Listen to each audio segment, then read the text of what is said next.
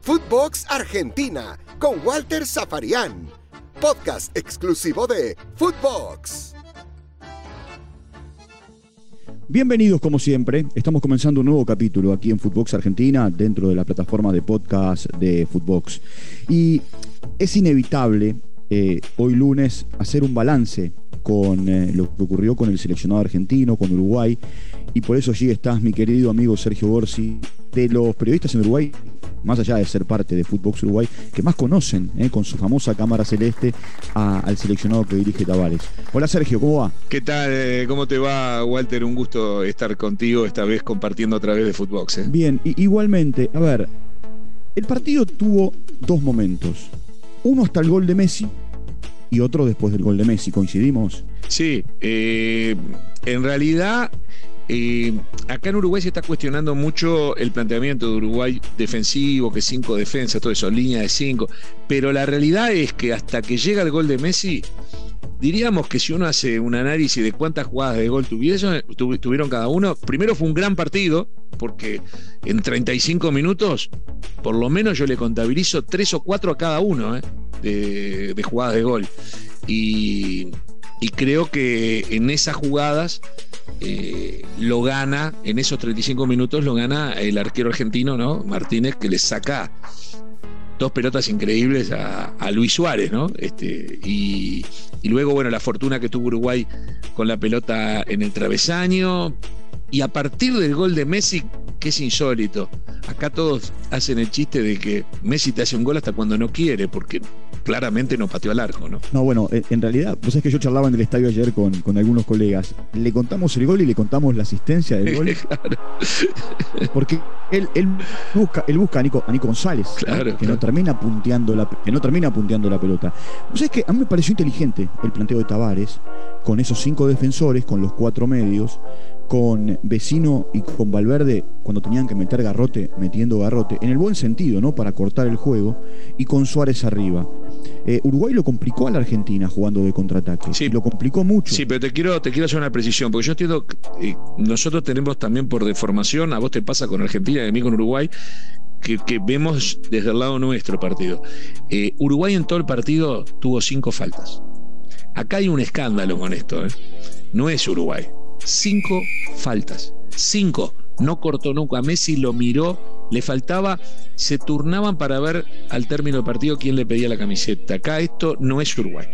A Maradona vos sabés perfectamente que era una casa contra Maradona en los partidos uruguayos. Y por más que exista VAR, Acá la calentura que hay es que venimos de jugar contra Colombia, donde el cuadrado te mete un codazo en la garganta de Matías Viña y no lo echaron. Donde los colombianos y los ecuatorianos vinieron a Montevideo, se tiraban al piso, hacían faltas, hacían cualquier cosa y no pasó nada. Y sin embargo, Uruguay, como tenía muchas amarillas, decidió mirarlo jugar. Pues a Messi no lo podés mirar jugar. Eh, es todo un debate ese, es toda una polémica. Eh, claro está, donde Suárez hubiese metido una de las tres que tuvo, dos se las ataja impresionantemente eh, Divo Martínez y una pega en el palo, este, capaz que el partido podía cambiar.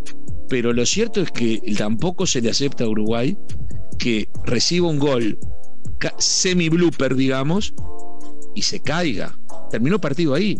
¿Vos cómo lo viste? yo, a ver, yo, yo, yo lo que creo, mira, yo estaba en el estadio y lo que observé primero, muy tirado atrás, ¿eh? línea de. hay una diferencia. En el primer tiempo Uruguay jugó con línea de 5, bien definida porque tanto Viña como Nández eh, estaban por los costados eh, metidos apretaditos con los tres centrales. En el segundo tiempo, a partir de los cambios y de la necesidad, ya era una línea de 3. Vos fíjate que tanto Araujo como, como Godín jugaban bien abiertos y, y Coates en el medio. Y ya tanto Viña como Nández jugaban en la mitad de la cancha claro, que salieron. Pero vos fíjate esto, Uruguay con línea de 5 recibe dos goles. Uruguay acumulando delanteros, dejó a Suárez, que físicamente viste que al final no estaba, porque jugó un gran primer tiempo, pero en el segundo tiempo.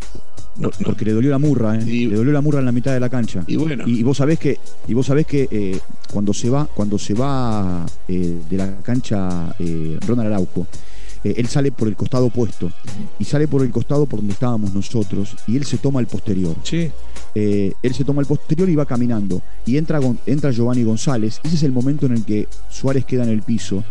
Eh, y yo dije, tiró un cambio, el último cambio, porque es lesión. Si no, fíjate que en el final Suárez rengueaba. Claro, pero vos fíjate, eh, Suárez, Cavani, Darwin Núñez acumularon delanteros, no hicimos goles. Acumulamos defensa, recibimos dos. Te hablo como uruguayo. Pero te digo algo, Suárez se siente, Araujo se siente, muchos jugadores uruguayos. Nicolás de la Cruz en el primer tiempo agarró cuatro pelotas, a los dos segundos lo bajaron. Scaloni la tiene clara, Scaloni, Scaloni juega a lo que yo digo jugó toda la vida Uruguay. Te, digo, la Copa América que ganó Scaloni y que ganó todo este crédito que ahora parecería que todo le sale bien, esa Copa América, si vos analizás cuándo en la vida se daba que en el resumen final la pelota la tuviesen los rivales en lugar de Argentina. Contra Uruguay la tuvo Uruguay, contra Brasil la tuvo Brasil y casi todos los partidos la tenían los rivales. Creo que un solo partido. No, y hay otra cosa. Y hay otra cosa, eh, Sergio. Eh, hasta el gol casi no había participado Messi del partido. Cuando digo no había participado, no había tenido injerencia. No había tenido injerencia. es, que, es que incluso en esa no patea al arco. Este, acá, acá hay mucha crítica, así como ustedes están viviendo esta luna de miel que les costó yo me acuerdo antes de la Copa América lo que se hablaba, incluso en los principios de la Copa América, lo que se hablaba de Scaloni. O sea, ya se estaban postulando técnicos, este, ah, después, después del Mundial de Rusia. Claro, por eso. O sea, eh, había, había todo un clima que se ha ido apagando. Hay una luna de miel ahora con, hubo, Hubo algunos periodistas en la Argentina, Sergio, que comenzaron una investigación en UEFA Pro para ver si era o no entrenador. bueno, e, eso te habla de la poca confianza que había. Y por el contrario, en Uruguay, Muslera juega sin crédito, Muslera juega sin crédito, atajó espectacular, pero claro, llegamos perdiendo 3 a 0. Entonces juega sin crédito. Eh. Claro. A ver, yo creo que fue, yo creo que fue de lo mejor de Uruguay. Sí, pero claro, pero acá se le imputa el primer gol. ¿Entendés a lo que voy? Que es discutible, es discutible, porque la verdad que se la puede comer el mejor golero del mundo, se la puede comer esa, pero se le imputa esa. Uruguay viene de jugar contra Colombia, donde Ospina en los primeros media hora de Uruguay, que fue una tromba Uruguay, no como ayer, fue una tromba, pero también tuvo tres claras situaciones de gol o cuatro y la sacó todas Ospina. Este, creo que contra Brasil yo no lo vi, pero pasó algo parecido, o sea, eh, atajaba todo Ospina. Ahora encontramos a Dibu, a Martínez ya. Eh, por un lado no se nos abre el arco rival y por otro lado da la sensación de que Mulera en este caso apareció, pero cuando ya el partido estaba liquidado. Entonces, Uruguay juega sin crédito. Eh, te voy a dar dos datos. Luis Suárez en 11 fechas jugó 7 partidos, hizo 4 goles, los 4 de penal. Eh, Cavani en 11 fechas jugó 2 partidos completos y 2 medios partidos, hizo un gol y en el segundo lo echaron. Es decir, vivieron más, en el caso de Cavani suspendido y lesionado, en el caso de Suárez lesionado.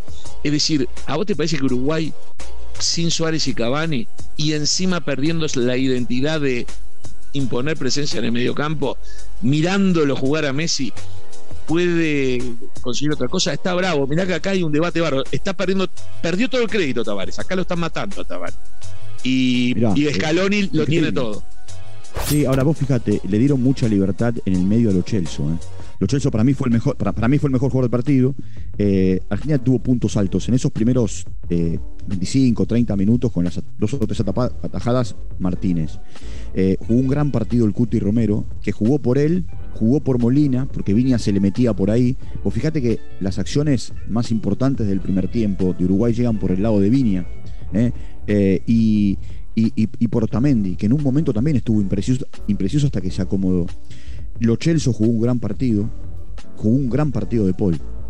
Eh, cuando te digo Lo Chelso y de Paul, es porque son los socios de Messi y es donde vos tenés que cortar el primer pase. Y Lo Chelso, y Lo Chelso vos fijate que tiene esa acción, no entró la pelota de ninguna manera, eh, que termina pegando en el travesaño, eh, esquivando a Muslera antes del 1 a 0 eh, a la Argentina le queda esa acción de contra. ¿Y con qué facilidad llega? ¿Y con qué, y, con qué dificultad retrocede Uruguay? que ese era el miedo que tenía Uruguay. Uruguay eh, presenta cinco, cinco, hombres atrás creyendo, para mí leyendo mal, porque en, este sentido leyendo mal. Scaloni no es de salirte a arrollar, salvo que las distancias sean enormes no es de salirte a arrollar. A Uruguay no lo arrolló en la Copa América, veníamos de jugar hace poco, no lo salió a arrollar, nos hizo el gol y se replegó. Entonces, ¿qué pasa? Nos dan la pelota, nosotros con la pelota no sabemos mucho jugar. Resultado, las tres veces que llegamos y pudieron ser gol de Uruguay, pero no fueron, el contragolpe era casi letal. Este, y Uruguay, de las mejores cosas que le sale es el contragolpe. Pero en este momento no está teniendo jugadores porque ni Suárez ni Cavani están en condiciones de contragolpe. No sé si me explico. Por más que lo de, Lo de, Suárez es, muy importante igual, sí. Entró fastidiado, ¿no? Cavani. Lo que pasa es que Cavani le falta fútbol. Eh, no está jugando. Eh, se tomó un mes más después de la Copa América, se tomó una vacación más larga que lo normal. Luego en Manchester tuvo alguna lesión que lo complicó. Jugó 80 minutos en total desde la Copa América hasta ahora. Suena poco, suena poco. Eh, entró en el segundo tiempo el otro día, en lo que se lo acusa a Tavares de haber hecho, que él más o menos lo dejó entender, un pacto. Él dijo, entra Suárez, él no quiere jugar con Suárez y Cavani juntos. Entonces, eh, porque se da cuenta que no están para los 90 minutos los dos. Entonces dice, entra Suárez, pero en el segundo tiempo entra Cavani. Suárez la estaba rompiendo contra Colombia. Estaba imparable, como un poco lo que pasó ayer en el, en el principio.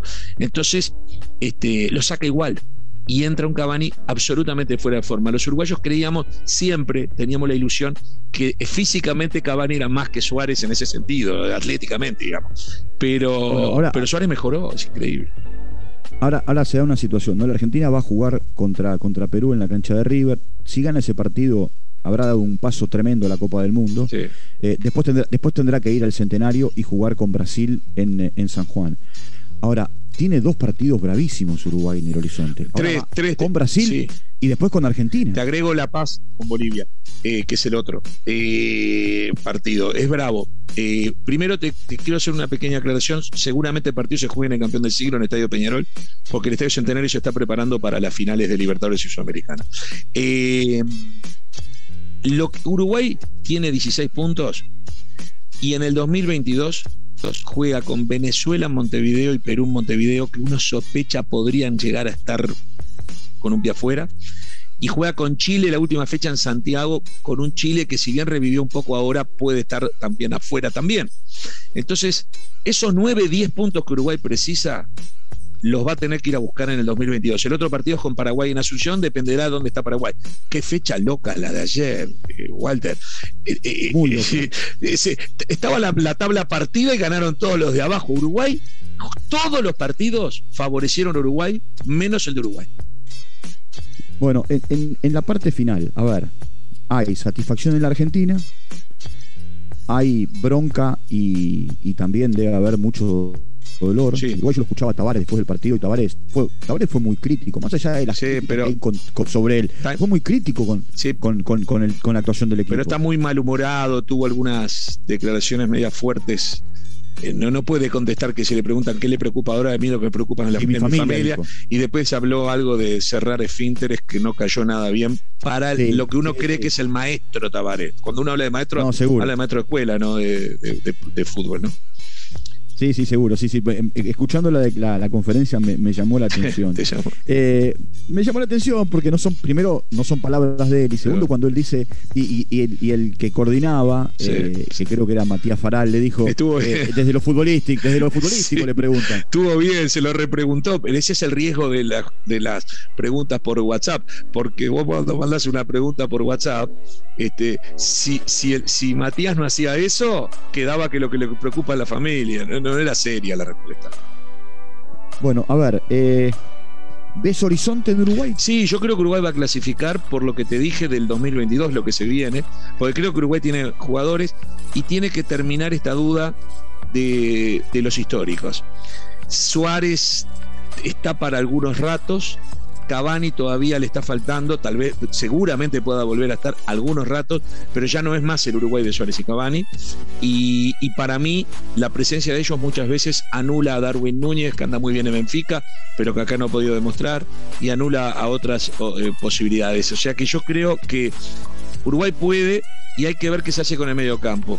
Valverde, Matías Vecino y Rodrigo Bentancur, que ayer no jugó porque estaba suspendido, este, tienen en lo global buen pie, pero en Uruguay se extraña mucho al Ruso Pérez, a Palito Pereira, al Cachareva Los Ríos, al Tata González. Vos me entendés lo que es esto.